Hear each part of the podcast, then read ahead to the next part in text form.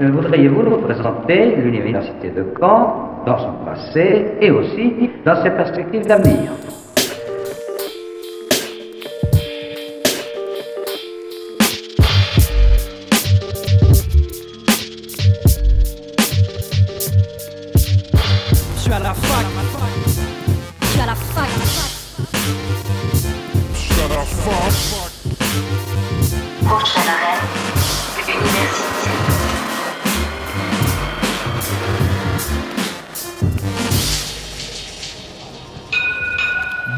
Toutes et à tous, nous sommes le mercredi 13 novembre, il est midi et vous écoutez Fac News sur Radio Phoenix.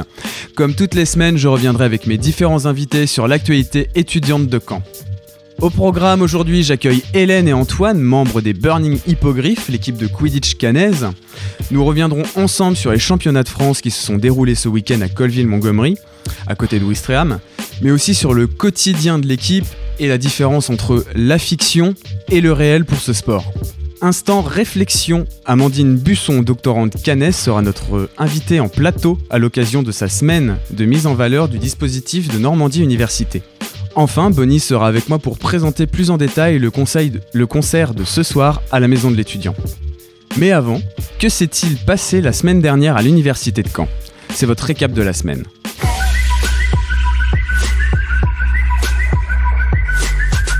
Depuis vendredi, la question de la précarité étudiante a été remise sur le devant de la scène médiatique.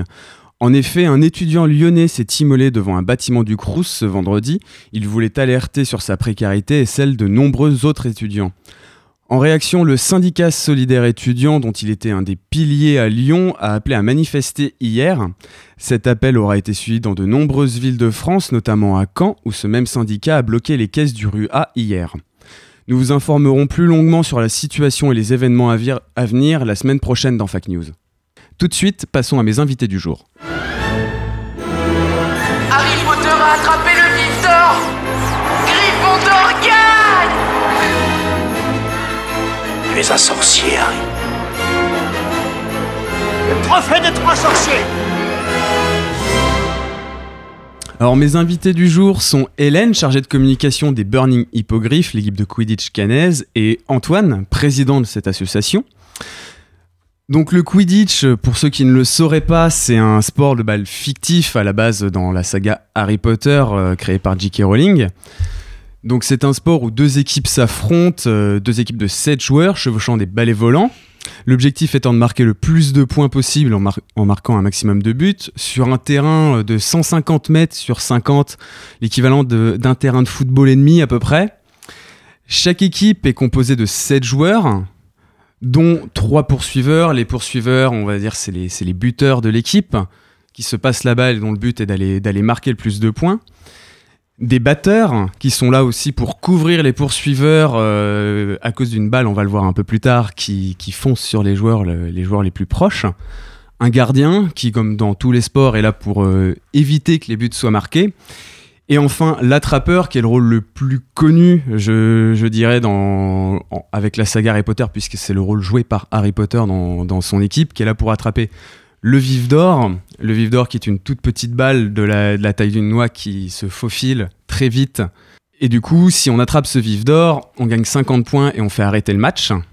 150 points. 150 points, pardon. Quand on attrape le vif d'or, oui, on s'arrête le match, ça fait sûrement gagner l'équipe dans la plupart des cas. Et dans l'œuvre, on décrit qu'une qu'une partie peut durer euh, quelques minutes, comme des mois. Donc il y a bien trois balles, le vif d'or dont on a parlé, le, le cognard qui est cette fameuse balle qui fonce vers le joueur le plus proche. Du coup, les batteurs doivent, euh, doivent la battre, comme, comme le nom l'indique, pour qu'il se dirige vers les joueurs adverses. Et enfin, le, le soifle, environ un, un ballon de football, comme, euh, comme décrit euh, dans l'œuvre, léger, et qui du coup, lui, sert à marquer les points. Donc toi, Hélène, tu es batteuse Oui. dans l'équipe. Donc tu es là pour que les, les joueurs adverses se prennent les balles.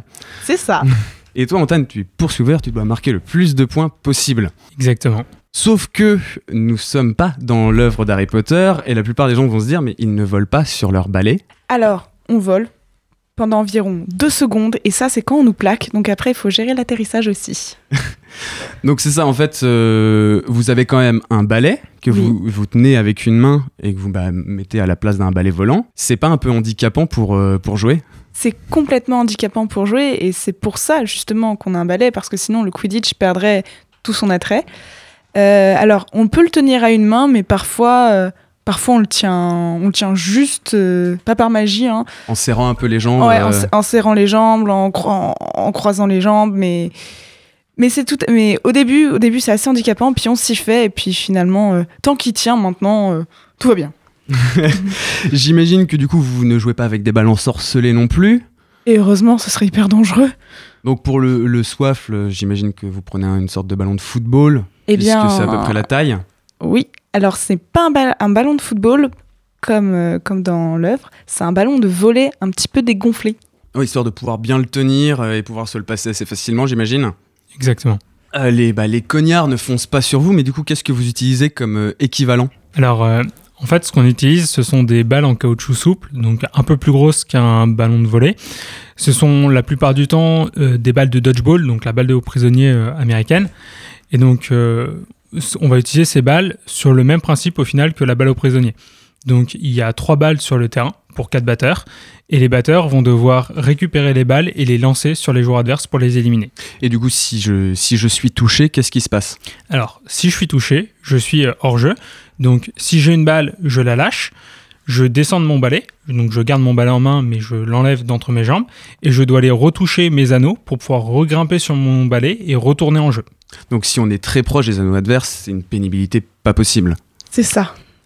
Bon, par contre, j'imagine que vous ne jouez pas sur un terrain de 150 mètres de long. Et Euh, heureusement. parce que vous êtes que 14 sur le terrain, à pied, ça risque de faire beaucoup. Déjà, quand on voit, euh, par exemple, des, des rugbymen qui sont à, à 30 sur un terrain, être totalement épuisés après, euh, après 80 minutes de jeu, euh, quelle est la taille de votre terrain, vous, sur une partie de Quidditch? Euh, 60 mètres de long et 33 de largeur. Ah oui, quand même. C'est un tiers d'un terrain de football à peu près pour euh, ceux qui nous écoutent, pour, euh, pour, se, pour voir à peu près la taille. Donc oui, euh, on court beaucoup pendant un match. Énormément. Alors, faut aussi nuancer parce que euh, une particularité du Quidditch, c'est que les anneaux sont pas situés à l'extrémité des terrains. Il y a une zone de 13 mètres derrière chaque anneau, en fait, dans laquelle on peut aussi jouer. Donc, les anneaux sont, en fait, euh, on a une, quarante- une trentaine, une quarantaine de mètres entre les deux, euh, les deux anneaux seulement. Un peu comme au hockey où il y a un espace derrière le, derrière le but de chaque équipe en fait. Oui, alors, si on veut continuer le parallèle avec le hockey, la différence, c'est qu'au hockey, on peut pas marquer par derrière. Nous, au Quidditch, évidemment, on peut marquer. Donc j'imagine que le rôle de gardien est assez compliqué. Il faut surveiller les, les deux côtés de ces anneaux, être assez vif. Oui. Mais après, des joueurs, euh, des- les poursuiveurs peuvent aussi défendre, euh, défendre les, les anneaux, ce qu'on appelle la défense anneau. Et euh, suivant les, les gabarits des joueurs, il y en a un qui va sur le petit anneau s'il n'est pas très grand, un moyen va sur l'anneau moyen, et souvent le gardien qui, qui parfois se charge de, de l'anneau du milieu, en fait, D'accord. qui est le plus grand. Donc en fait, oui, c'est plus un travail d'équipe plutôt que Oui. vas-y, nous on va attaquer, démarre-toi derrière. Voilà. et puis aussi, les, batteurs, les batteurs armés aux anneaux, les batteurs armés aux anneaux doivent perturber l'attaque adverse et aussi, pourquoi pas, éliminer, euh, éliminer les joueurs pour que le gardien, son gardien récupère le soif. Et là, la contre-attaque. Donc justement, tu en parlais du fait que euh, c'est un travail d'équipe et que généralement les poursuiveurs ne laissaient pas leur, euh, leur gardien derrière en mode défend, nous on s'occupe de l'attaque. Nous, une différence notable par rapport au Quidditch de Harry Potter, c'est que le gardien, c'est aussi un attaquant. Le gardien, généralement, ça va être le meneur de jeu. C'est lui qui va euh, porter le soifle euh, vers enfin, vers la défense adverse et qui va euh, un peu organiser le jeu au niveau de l'attaque, dire moi je veux faire plutôt telle stratégie sur cette action qui va guider ses poursuiveurs et après les poursuiveurs qui vont euh, être des ailiers qui vont être euh, on va généralement avoir un poursuiveur qui est ce qu'on appelle le troll c'est-à-dire qu'en fait il va passer derrière les anneaux pour euh, essayer un peu de se faire oublier embêter la défense adverse en étant une menace en fait présente que bah, un peu une épine dans le pied au final pour l'équipe adverse et, euh, et, alors, son rôle, c'est pas forcément de marquer, mais plus de déstabiliser l'adversaire. Évidemment, euh, si la défense adverse euh, l'oublie trop, le gardien peut lui faire une place il peut marquer. Mais voilà, c'est vraiment un jeu très collectif. Ouais, c'est une sorte de deuxième attaquant qui est juste, bah, qui dans le cliché est là pour faire des courses à l'opposé de ceux qui auraient, auraient la balle en main, histoire d'attirer les, les défenseurs vers lui plutôt que vers là où va se diriger l'attaque. Un peu. Du coup, vu que les batteurs n'ont pas de balles ensorcelées qui foncent sur elles, vous avez des battes ou pas du tout pendant un match? Non. On a, parce qu'en fait, comme on a un balai, donc si jamais il fallait tenir le balai, prendre la balle, la lancer, viser avec une batte, ce serait pas, ce serait pas viable. Et puis, ce serait aussi un peu dangereux quand même, parce que euh, le Quidditch c'est aussi un sport de contact. Donc, euh, déjà, un, un cognard lancé euh, avec beaucoup de puissance, ça fait mal, mais un coup de batte, j'ai pas envie de savoir ce que ça fait, moi. Et puis du coup, la, la plus grande différence, je pense, entre, entre l'œuvre et euh, le réel, c'est le rôle du vif d'or. Puisque le vif d'or, si je, si je dis pas de bêtises, est joué par une personne physique pendant un match. Oui. Il n'est pas, j'imagine qu'il n'est pas lancé directement depuis le, le coup d'envoi. Alors, euh, le, le vif d'or, c'est euh, une personne, mais c'est aussi un arbitre, en fait, tout simplement. Donc, c'est-à-dire qu'il est, qu'il est totalement impartial. Il a euh, à l'arrière de son short, une, euh, souvent, maintenant, c'est un scratch, avec euh, une chaussette, une chaussette scratchée avec dedans une pas une, une balle de une balle de tennis et là ça les attrapeurs euh, les attrapeurs de l'une et de l'autre équipe doivent euh, doivent l'attraper et ils ne rentrent qu'à la 17e minute de jeu. Ah oui, donc euh, les attrapeurs font quoi avant? Alors souvent les attrapeurs ont un autre poste. Ils sont batteurs, gardiens, poursuiveurs. Et, et donc là, quand, quand la, alors la table de marque appelle les attrapeurs avant, avant la, 10 la 17e minute de jeu, et ils doivent rentrer à la 18e. Euh, Donc ça oblige, ça oblige très souvent l'équipe à faire un changement très rapidement. Donc parfois ça peut, ça peut aussi euh, influencer durant le jeu- durant une minute ou deux. Enfin, une minute ou deux, plutôt une attaque ou deux. D'accord, et une fois du coup ce, ce vif d'or attrapé, le match s'arrête, 150 points marqués. Alors non.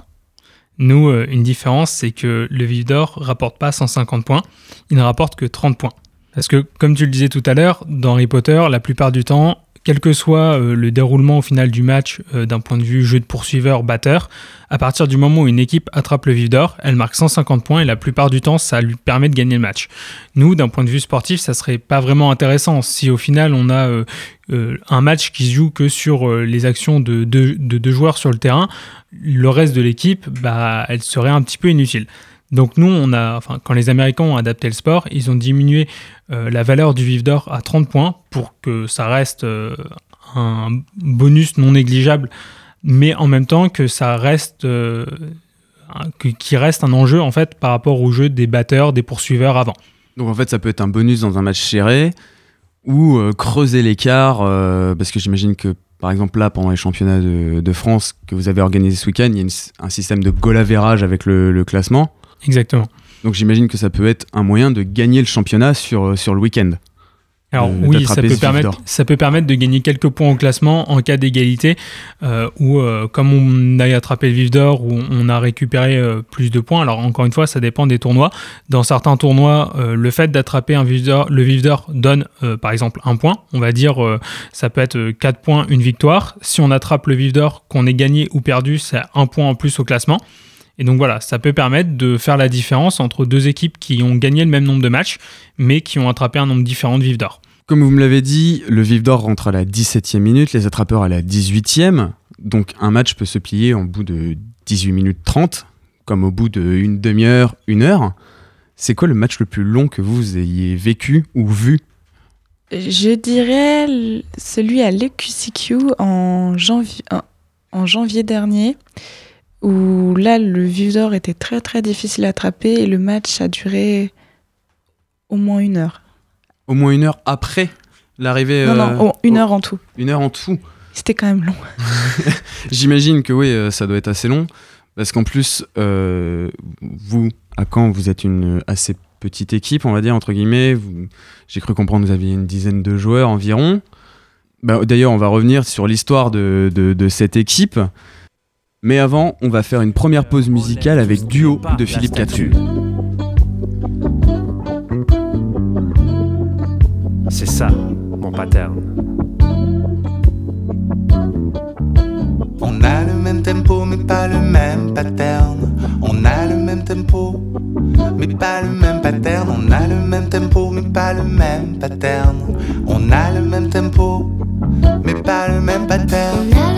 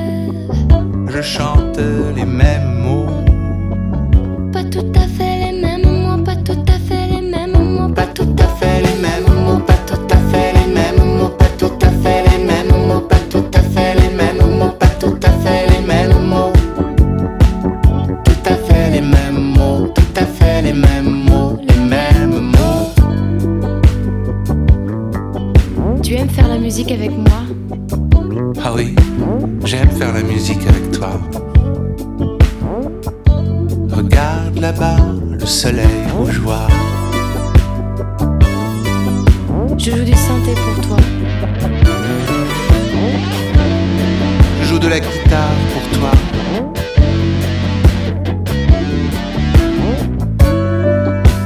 Je joue du piano pour toi. Je joue de la flûte pour toi.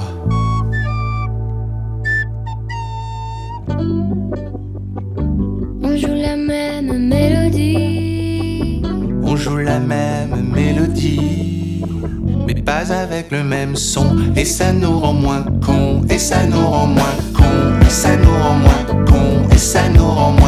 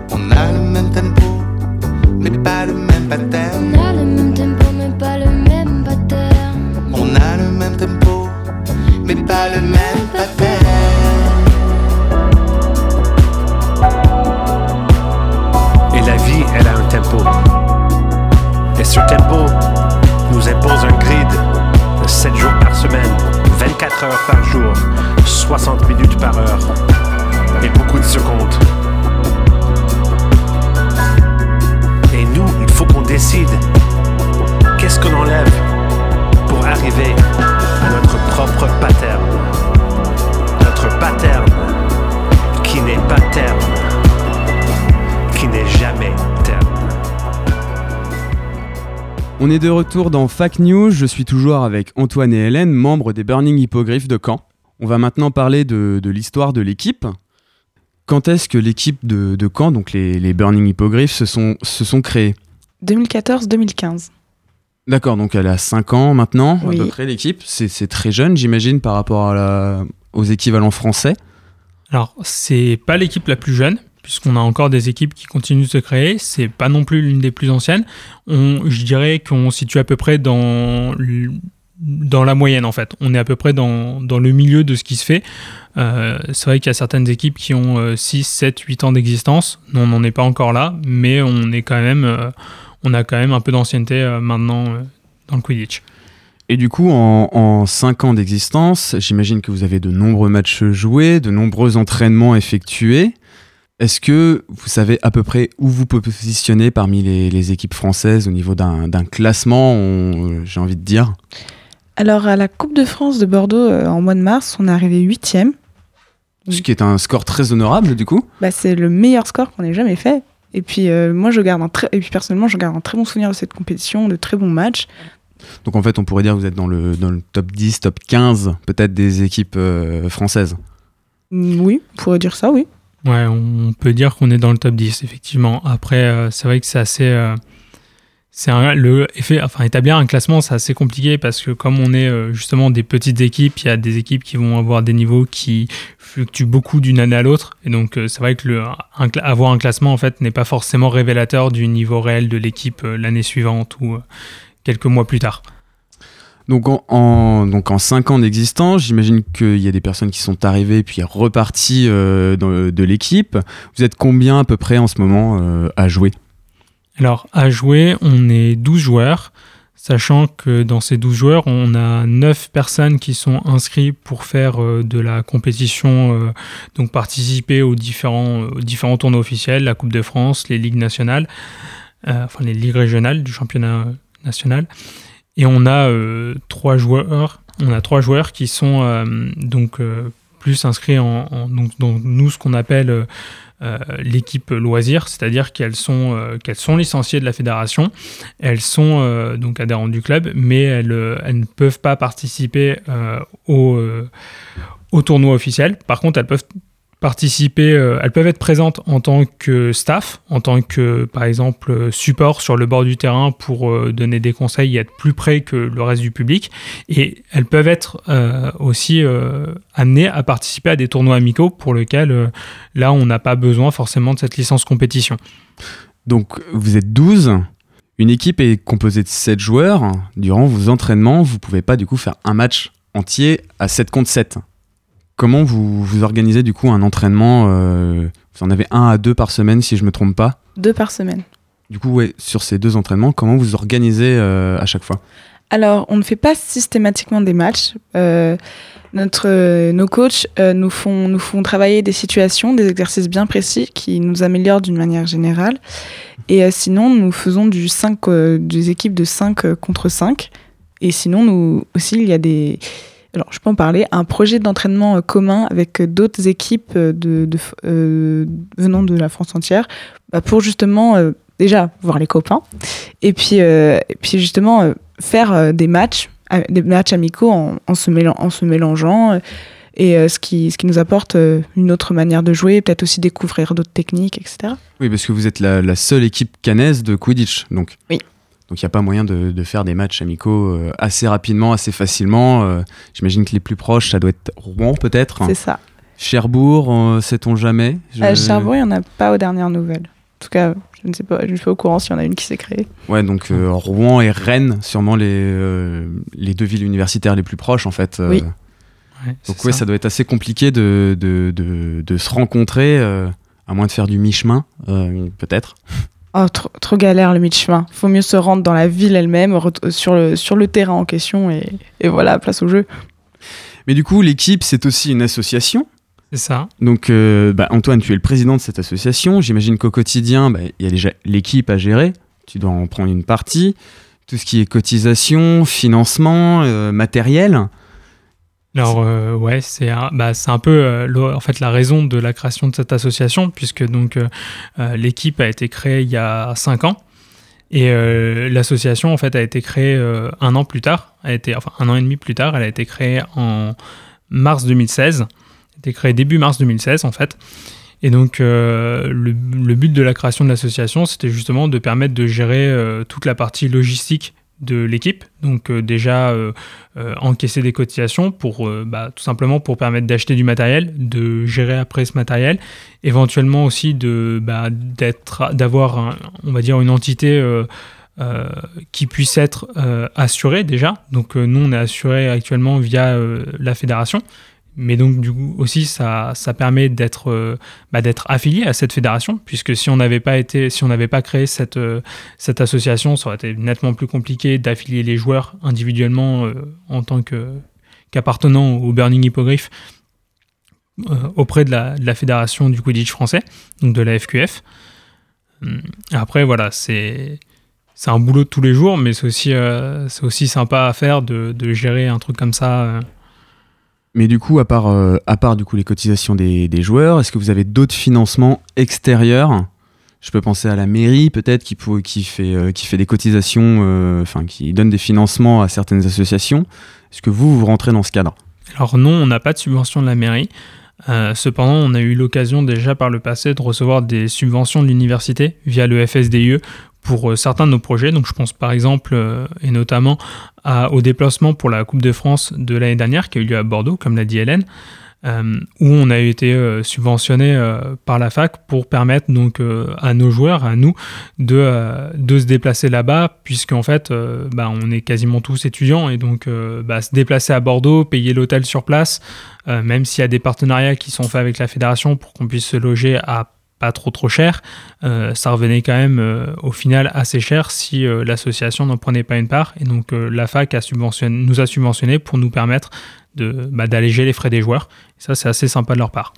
Donc avec euh, notamment ce financement de l'université, en fait, vous êtes plus vu comme une asso étudiante qu'une association sportive, en fait. Je dirais que oui. Oui, c'est ça, tous vos, tous vos joueurs sont étudiants? Euh, non, on a, actuellement, on est à peu près à 50% d'étudiants dans l'association. Donc ouais, vous êtes euh, six étudiants, il y a Ouais, six ça. étudiants à peu près. Ça touche euh, toutes les filières universitaires ou euh, il y aurait un, un cliché euh, d'une filière qui joue plus particulièrement au Quidditch? Alors, euh, on a, on a des, des matheux, des scientifiques, des, des artistes. Bah, avec Bérénice, on a maintenant on a, on a un petit peu, on a un petit pied chez les sciences de l'éducation. Euh, bon, on n'a pas de, on n'a pas de juriste, dommage. Lui, Ouais, donc c'est ça, vous avez, Ouais. vous avez des sciences euh, entre guillemets dures, ouais. les sciences humaines. En fait, c'est plutôt bien réparti. Il y a, ouais, il y a pas de ce cliché euh, de- que, que pourraient penser peut-être euh, nos, nos oncles et tantes ou encore nos grands-parents du, du geek matheux qui, qui joue à ça avec ses copains le week-end. Non, non. Au, cours de, de l'histoire de l'association, on a eu des personnes qui étaient en, filière de langue, en filière de psychologie, en filière donc euh, art du spectacle. On a eu des en filière maths, on a eu physique chimie aussi pour représenter. Euh, je crois pas qu'on ait eu d'histoire. Ah, si on a eu une histoire, on a eu une histoire. Euh, voilà. Après, on a représenté euh, une bonne partie des filières en fait, que ce soit du campus 1 ou du campus 2. Oui, parce que vous faites vos entraînements sur le campus 1. C'est ça. C'est au niveau de la pelouse de la galerie vitrée, si je dis pas de bêtises. J'ai pu vous y voir euh, quelques fois. Euh, mais du coup, oui, entre à part ces entraînements, il y a des, des rencontres, des championnats comme celui que vous avez accueilli euh, le week-end dernier à Colville-Montgomery, donc à côté de Ouistreham. Pourquoi quand pour, pour organiser ce championnat alors que vous, vous n'y participiez pas? Alors, c'est une assez longue histoire. En fait, faut savoir qu'à l'origine, euh, on n'avait pas pensé à accueillir ce- cet événement. Euh, en fait, chaque année, donc, on a une Coupe de France qui a lieu et euh, la fédération fait un appel aux différentes équipes pour porter des dossiers de candidature et se porter candidate pour l'accueillir. Donc nous, c'est ce qu'on avait fait. On, on voulait accueillir la Coupe de France. Malheureusement, on n'a pas été sélectionné, mais notre dossier était tout de même très bon et euh, la fédération est revenue vers nous pour nous demander si on voulait pas accueillir du coup ce tournoi. Et euh, nous derrière, on, s'est dit bah pourquoi pas effectivement. euh, on pourrait, on a tout, on a notre dossier qui est toujours valide. On, sait à peu près comment. on a déjà fait une, gros- une grosse partie du travail, donc c'est, ça serait une bonne occasion. Ça nous permettrait de nous faire, bah, de nous faire voir aussi, de créer, un événement sur sur Caen. Ça permettrait d'avoir une bonne visibilité. Et euh, bah, du coup, au final, on a accepté. Et on- c'est comme ça que ça, J'imagine que c'est pas mal d'organisation en, en amont, notamment bah, pour avoir ce- le terrain sur lequel jouer. Comment vous avez réussi à convaincre, j'imagine c'est le, le maire de Colville-Montgomery pour avoir le, le terrain municipal en, en arrivant, on fait bonjour, on voudrait organiser des championnats euh, de, de Quidditch sur votre terrain municipal. Alors, en vrai, ça n'a pas été du tout difficile de les convaincre, entre guillemets, puisque, euh, alors, moi, en fait, il faut savoir que si on a choisi Colville-Montgomery, c'était pas pour rien, c'est parce que, donc, moi, je suis originaire de là-bas, et en fait, je, bah, je connais un peu les adjoints, et je sais que euh, il y a un adjoint en particulier, c'est l'adjoint au- principalement aux associations et aux animations, qui est, euh, bah, qui nous, qui nous suivait un petit peu de loin, et qui était vraiment à fond sur le Quidditch, qui avait envie de faire un truc Quidditch sur la commune, qui nous avait déjà demandé l'été dernier si on pouvait pas organiser un truc dans l'été. Bon, on n'avait pas pu parce qu'on était euh, un peu, bah, l'été on est un peu tous en vacances, donc c'était un peu compliqué.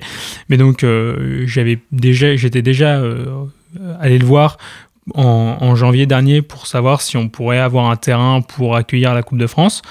Donc ça avait, euh, on avait dé- déjà commencé à, en parler un peu à ce moment-là. Puis euh, au final, euh, quand en, mai-juin, euh, on a eu euh, on a eu la réponse de Caen euh, disant que bah ils pouvaient pas avoir, ils pas d'infrastructure libre pour nous accueillir. C'est assez naturellement qu'au final, on est retourné le voir et ils étaient tout à fait ravis de nous accueillir, d'accueillir un événement de cette ampleur sur Colville Montgomery. C'était, ça leur a vraiment plu et il n'y a pas eu de, de grosses négociations à avoir avec eux là-dessus. Une fois le, lieu trouvé, il faut accueillir les équipes qui viennent. Il y avait quoi 8-10 équipes euh, présentes euh, le week-end dernier? 8 équipes. 8 équipes. Est-ce que c'est vous qui devez gérer toute la logistique de savoir qui loge où, sachant que ça se passe sur deux jours, donc il faut forcément un hébergement entre deux, ou c'est à la charge de, de chaque équipe de, de trouver euh, les hébergements pour eux? Alors, c'est à, la charge de chaque équipe de, de trouver un logement. Après, nous, nous hébergions les, les bénévoles et, euh, les, et les membres de la, fédération euh, de la fédération de Quidditch français. C'est tout. Après, il faut aussi savoir que quand on a préparé un peu le dossier, on a, on a un peu, on va dire, mâché le travail aux différentes équipes en, euh, en recherchant en fait les différentes possibilités d'accueil, notamment les hôtels, qui étaient à des prix abordables pour les accueillir ce week-end. On, donc on les a localisés, on a dressé un tableau comparatif des distances, des lieux, des prix qu'on a transmis à la fédération et après c'est un peu la fédération qui, euh, qui va gérer ce côté-là, voir si elle peut essayer d'avoir des partenariats pour avoir des tarifs préférentiels pour permettre aux équipes de se loger à moins cher, mais après ça reste à la charge des équipes comme l'a dit Hélène. Oui, parce qu'en étant en, plus avec le tournoi se passant sur la côte, niveau hôtel, c'est pas ce qui manque. Vous aviez la chance d'être en, en saison creuse, donc il devait y avoir de la place pour ces équipes sans, sans trop de soucis. En fin de compte, tout s'est plutôt bien goupillé pour euh, le lieu, la date et, euh, et accueillir ces huit équipes. Exactement. Donc au final, c'est l'équipe des Titans de, de Paris qui s'est impos- imposée lors de ce, de ce tournoi. J'imagine que c'est pas le seul de l'année, que vous aussi vous allez participer à certains tournois. C'est quoi votre, euh, vos, vos actualités en- entre guillemets sur les prochains mois pour l'équipe? La création d'entraînements communs avec d'autres équipes, l'ouverture aussi de, de nos entraînements euh, à tous les, les, curieux de, de à tous les curieux et les curieuses de Quidditch qui viendraient, qui auraient envie de découvrir, euh, de découvrir le coup de kid qui sommeille en eux. Euh, après, alors la coupe de, la coupe de France est prévue cette année, donc euh, on a l'intention d'y participer et aussi euh, les ligues régionales. Donc, En fait, c'est des petits des tournois, j'imagine, en Normandie seulement, ou ça se répand un peu plus loin, comme on pourrait voir avec un, un grand ouest, entre guillemets, avec la Normandie, la Bretagne et les Pays de la Loire. Cette ça. Année, ouais, cette année, c'est un peu ça. Donc l'année dernière, on était dans, dans la Ligue du Nord. Donc on était avec euh, euh, une équipe de Paris, l'équipe de Rouen et l'équipe de Lille. Cette année, on a changé de Lille, on est de Ligue. On est passé dans la Ligue de l'Ouest. On est avec euh, Angers, Rennes et Nantes. Et euh, non, Non. Nantes ne joue plus cette année officiellement. On est avec une équipe. Donc on est avec l'équipe de Rennes, d'Angers et une équipe de Paris. On est bah, d'ailleurs avec les Titans. On est avec l'équipe des Titans de Paris euh, dans la des, même ligue. Des gros matchs en approche, alors. euh. Exactement. On peut vous retrouver notamment sur votre page Facebook, donc euh, c'est Burning Hippogriff, euh, si je me trompe pas. Ouais. Burning Hippogriff, quand Muggle Quidditch. On peut vous retrouver sur d'autres réseaux sociaux? Euh, bah, on, on- aussi, on a une adresse mail euh, quidditchcamp.officiel.gmail.com Et si jamais des gens veulent vous rejoindre et jouer au Quidditch avec vous, où est-ce que se, se passent vos, vos entraînements et sur euh, quelle tranche horaire, si jamais on veut venir totalement jouer? Alors, on s'entraîne le mardi et le jeudi de 19h à 21h au campus sous- sur la pelouse derrière la galerie vitrée. Merci beaucoup d'être venu sur le plateau pour parler de Quidditch et, et du tournoi que vous avez organisé euh, la- le week-end dernier. On, on reparlera sûrement de vous avec vos actus euh, et peut-être euh, une victoire en Coupe de France, sait-on jamais, sur les prochains mois. Oui, faut se voir beau, faut se voir rêveur. Merci beaucoup encore d'être venu. Surtout rêveur. Merci à toi de nous avoir reçus. Avant de retrouver Amandine Busson, on s'écoute tout de suite Alceny avec le titre Colored Smile.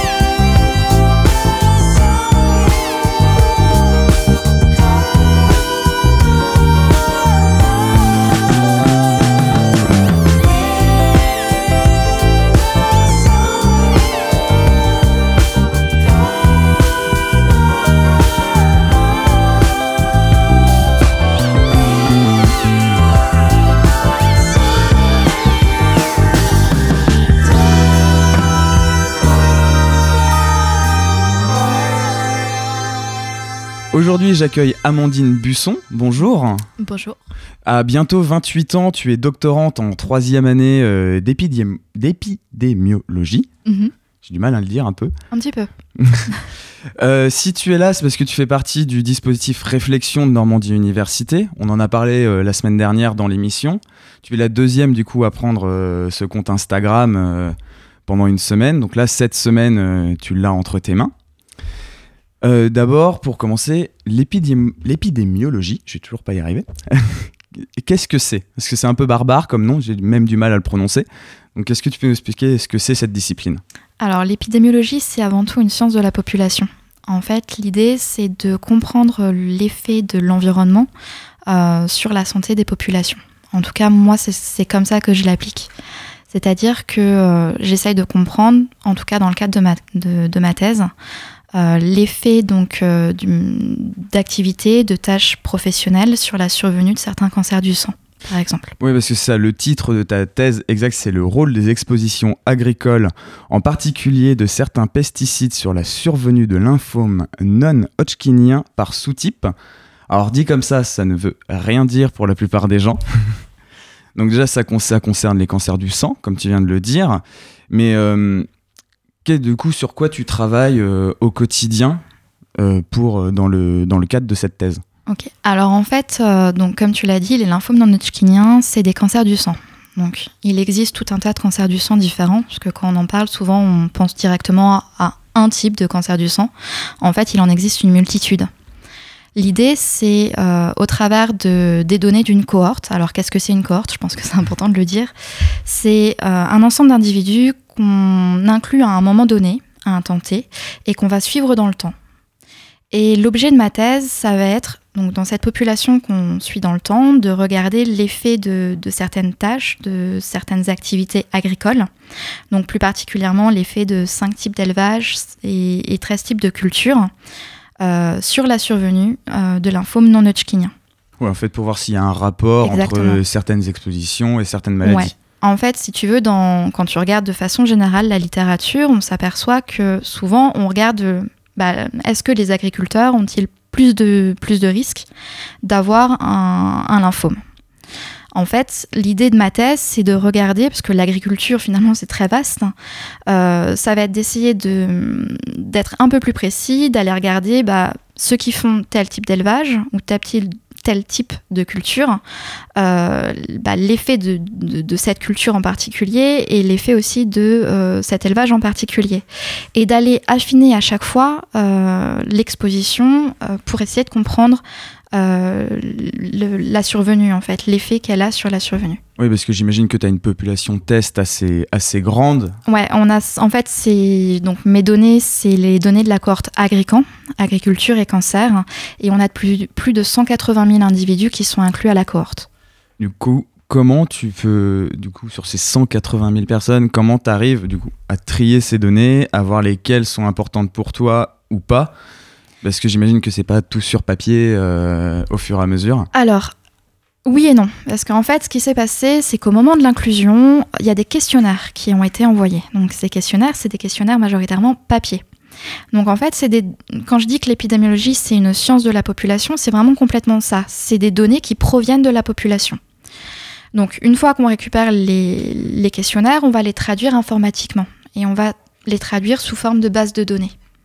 Et moi, je travaille sur ces bases de données. Alors, à savoir, bah, pour étudier la survenue des cancers, il faut que je sache qui a un cancer ou qui ne l'a pas. Et cette donnée-là, ça provient d'un croisement avec les registres de cancérologie qui existent dans les, dans les départements inclus à la cohorte. Contrairement à ce qu'on pourrait croire dans une filière qui est très scientifique, ça allie à la fois de la sociologie, de la géographie pour savoir où sont les personnes qui ont certains cancers. C'est pas, c'est pas euh, un petit rat de la- tu n'es pas un petit rat de laboratoire qui fait des tests euh, sur des sur des souris dans le cliché en, en mettant telle et telle substance pour voir si ça provoque quelque chose. Alors, l'épidémiologie en elle-même, c'est une, en tout cas, moi telle que je la vois, c'est une, une science qui fait appel à d'autres sciences. Donc, moi, je, je ne fais pas appel à la géographie, c'est tout simplement une cohorte qui est appliquée dans 11 départements français. Mais je ne vais pas forcément regarder directement. euh, en tout cas l'effet de ces, départements. Moi, c'est vraiment l'effet des activités et des tâches qui m'intéressent sur la survenue et euh, l'effet de l'utilisation d'une molécule ou d'une autre. Au quotidien, bien sûr, euh, non, je suis pas tout le temps au laboratoire. Il y a plein d'autres missions en tant que doctorant, c'est-à-dire que tu as des enseignements. Euh, bah, J'enseigne en fac. Euh, j'ai des, je suis aussi étudiante avant tout. Donc c'est aussi une formation. Donc je suis des formations au quotidien, par exemple des formations de vulgarisation scientifique avec le Dôme, ou des formations pour bah, pour apprendre à être une, bonne enseignante entre guillemets, par exemple avec l'école doctorale. Et, euh, et l'idée, c'est vraiment de bah, d'avoir tout un tas de missions et de devenir un meilleur chercheur à l'arrivée. En parlant de médiation et de vulgarisation scientifique, tu as participé à ma thèse en 180 secondes l'année dernière. Ouais. Donc, pour, pour résumer, euh, c'est en trois minutes, tu dois résumer trois ans de thèse environ. Quel est le projet euh, sur quoi tu travailles? J'imagine que une thèse, ça, ça fait quoi? Une bonne centaine de pages au minimum. Hmm, tu peux en rajouter une bonne centaine, je pense. Donc, ça fait 200, 250 pages, on va dire. Résumer ça en trois minutes, ça doit être très compliqué. C'est très compliqué, mais c'est un exercice de style euh, qui, pour moi, est, en tout cas, c'est pour ça que je me suis inscrite à la, au concours, qui pour moi est indispensable. Parce que l'idée, avant tout, en tout cas, c'est comme ça que je vois ma thèse en 180 secondes, c'est apprendre à communiquer, apprendre à vulgariser. C'est-à-dire que en tant que chercheur ou apprenti chercheur, puisque j'insiste sur ça, on est encore étudiant, on n'est pas non plus euh, encore en, poste réellement, euh, même si on mène nos recherches. Euh, L'idée, c'est que on est dans un domaine qui est relativement pointu. Il n'y a pas tout le monde qui va faire de l'épidémiologie, il n'y a pas tout le monde qui va faire une thèse, sachant qu'il y a des thèses dans plein de domaines variés. Et l'idée, c'est en étant dans notre domaine, entre guillemets, de pointe, hein, bah, s'il n'y a que nous, scientifiques, qui nous comprenons entre nous, je vois pas l'intérêt. Donc avant tout, l'idée de ma thèse en 180 secondes, ça va être d'apprendre à communiquer avec le public et que le grand public puisse comprendre a fortiori avec des mots simples qu'est-ce qu'on fait. Donc c'est très compliqué de, résumer en trois minutes, mais c'est vraiment un exercice de style qui est très très important pour moi et, qui est très intéressant sur ce point de vue-là. Euh, à savoir, moi du coup, j'étais au début, enfin au début de ma seconde année, donc c'est pas forcément directement résumé trois ans de thèse, c'est résumer surtout son sujet de façon accessible. Parce que quand tu arrives en, en repas familiaux et qu'on dit qu'est-ce que tu fais dans la vie? Oh bah moi j'ai étudié le rôle des effets euh, des expositions agricoles, en particulier d'environ 80 pesticides sur la survenue de lymphome non hodgkinien. Et là on te regarde avec des Là, tu grands perds yeux. mamie, tonton, euh, Complet. tout le monde.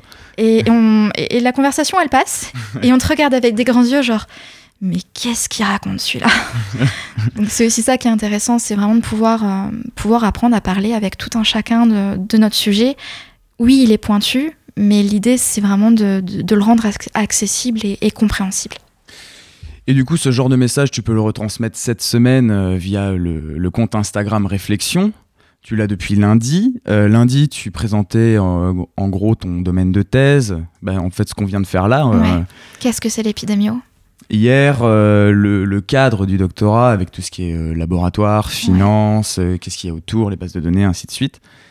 Et aujourd'hui, tu, tu présentes comment mener ces recherches au, au quotidien. Ouais.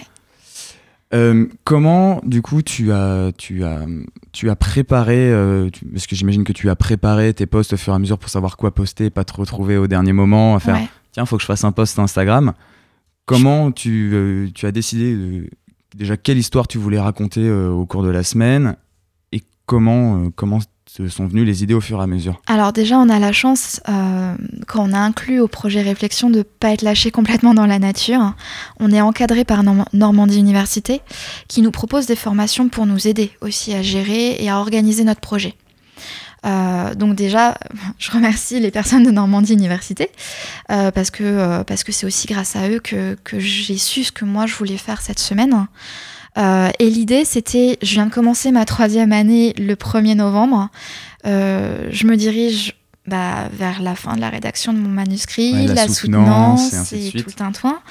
Et l'idée, c'était de se dire, faire un bilan des deux premières années et penser à l'avenir, parce qu'il y a un après-thèse. Et, et ça aussi, il faut y penser, en fait. Du coup, on peut te retrouver toute cette semaine sur le compte Instagram Réflexion. Du coup, c'est arrobase le tiré du bas réflexion.s tiré du bas où tu réexpliques euh, tout ce qui est ton doctorat, le domaine de recherche, ainsi de suite. Si jamais on a des questions à te poser, j'imagine qu'on peut te les poser via ce compte Instagram cette semaine. Ouais, totalement. Et puis après, bah, s'il faut, y a... je pourrais identifier même mon compte Insta s'il faut. Merci beaucoup d'être venu pour parler de ta thèse et du quotidien de, de doctorant. Merci à toi. Pour finir, passons à vos agendas de la semaine. La plus moderne des universités d'Europe. On se retrouve maintenant avec Bonnie pour euh, l'actualité de la maison de l'étudiant. Salut Bonnie. Salut. La grosse actualité de cette semaine, c'est ce soir à 20h avec la tournée Tremplin Phoenix qui passe à Caen et à la maison de l'étudiant. On va retrouver les trois vainqueurs du, trempli- du tremplin Phoenix Normandie de l'année dernière, donc euh, le gagnant Avray, Rouanet et Canet. Donc tout d'abord, il y aura Horizon, Horizon 17, qui est un groupe de rock stoner qui vient du Havre. On en écoute un extrait tout de suite. Dans ta face, dans ta face, dans la mienne. Dans ta face, face à face, ça m'emmène Dans ta face, face à face, dans la haine.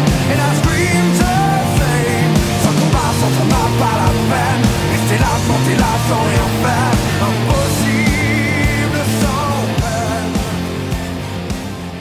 KMGB, qui est un groupe de rock rouennais et qui va vous proposer euh, ce soir quelque chose comme ça?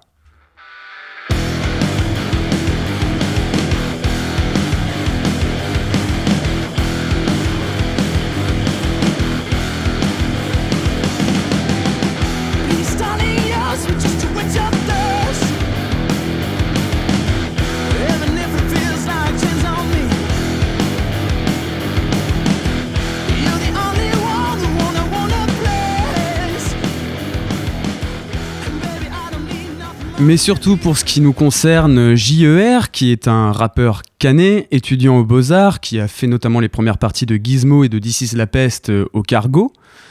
Il nous propose notamment ce morceau.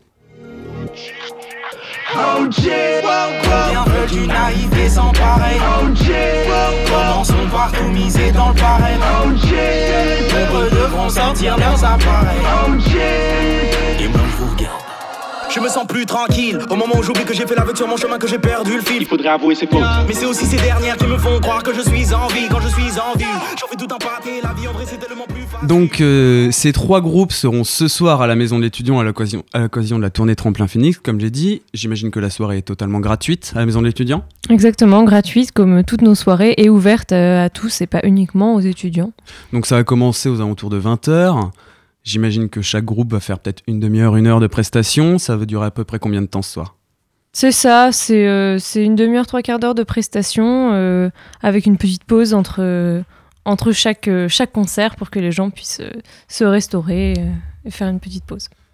Donc c'est toujours dans le cadre de la, de la tournée du tremplin Phoenix. Hier, hier soir, ils étaient au Havre. Et si jamais vous ne pouvez pas aller euh, ce soir à la maison de l'étudiant, ils passeront à Cherbourg demain et vendredi à la maison de l'étudiant à Mont-Saint-Aignan, à Rouen. Donc l'occasion de découvrir euh, trois groupes euh, tout jeunes pour, pour les étudiants ce soir.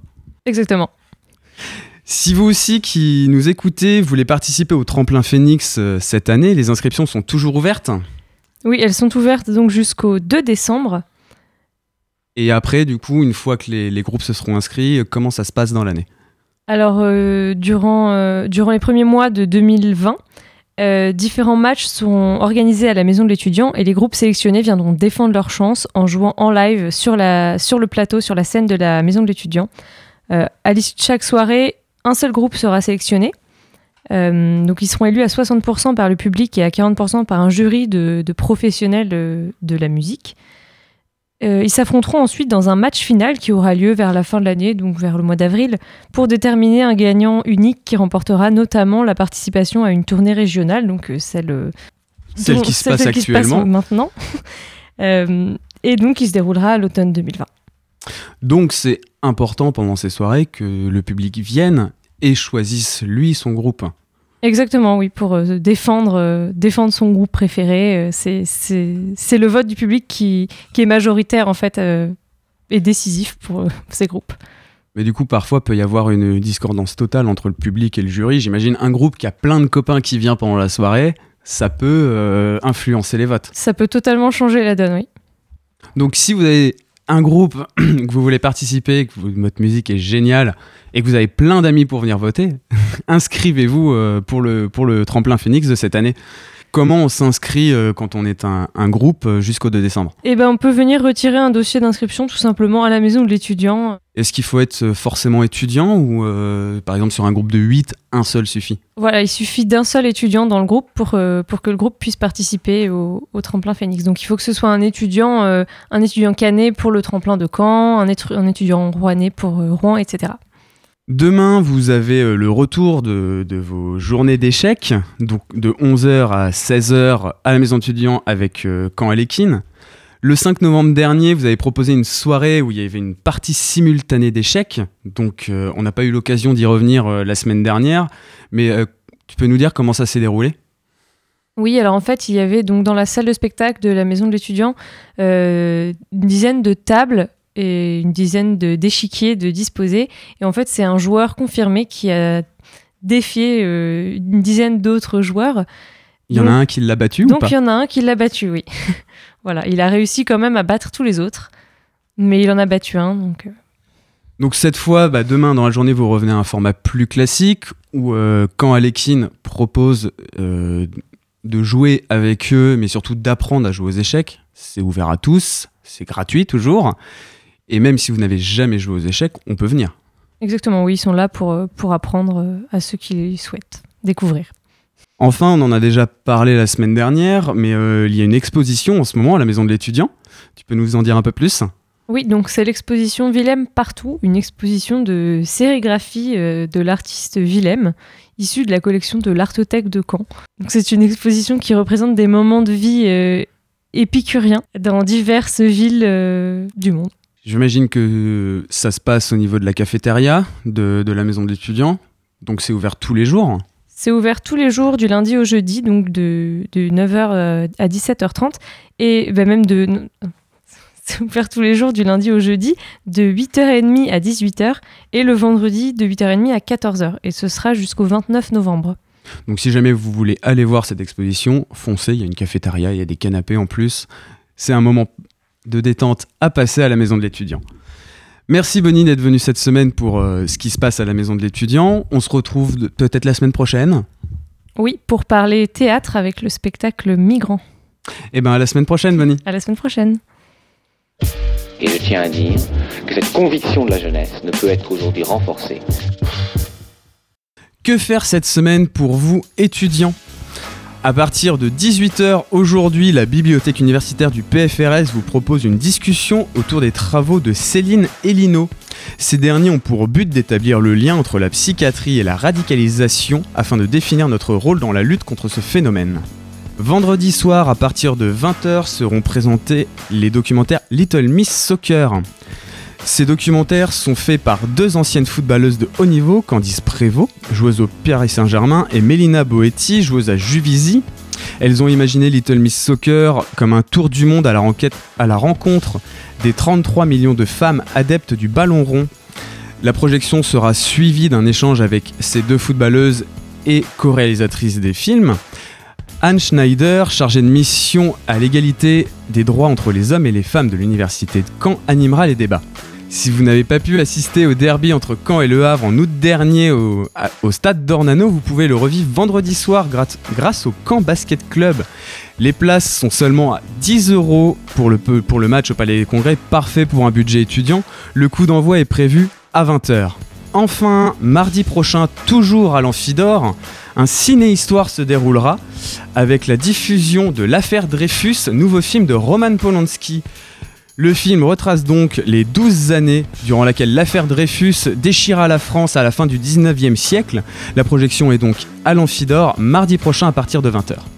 C'était Fact News. Pour nous, rendez-vous mercredi prochain, même heure. Dans quelques instants, vous retrouverez Clémence pour la Méridienne et votre dose d'infos quotidienne. Et je tiens à dire que cette conviction de la jeunesse ne peut être aujourd'hui renforcée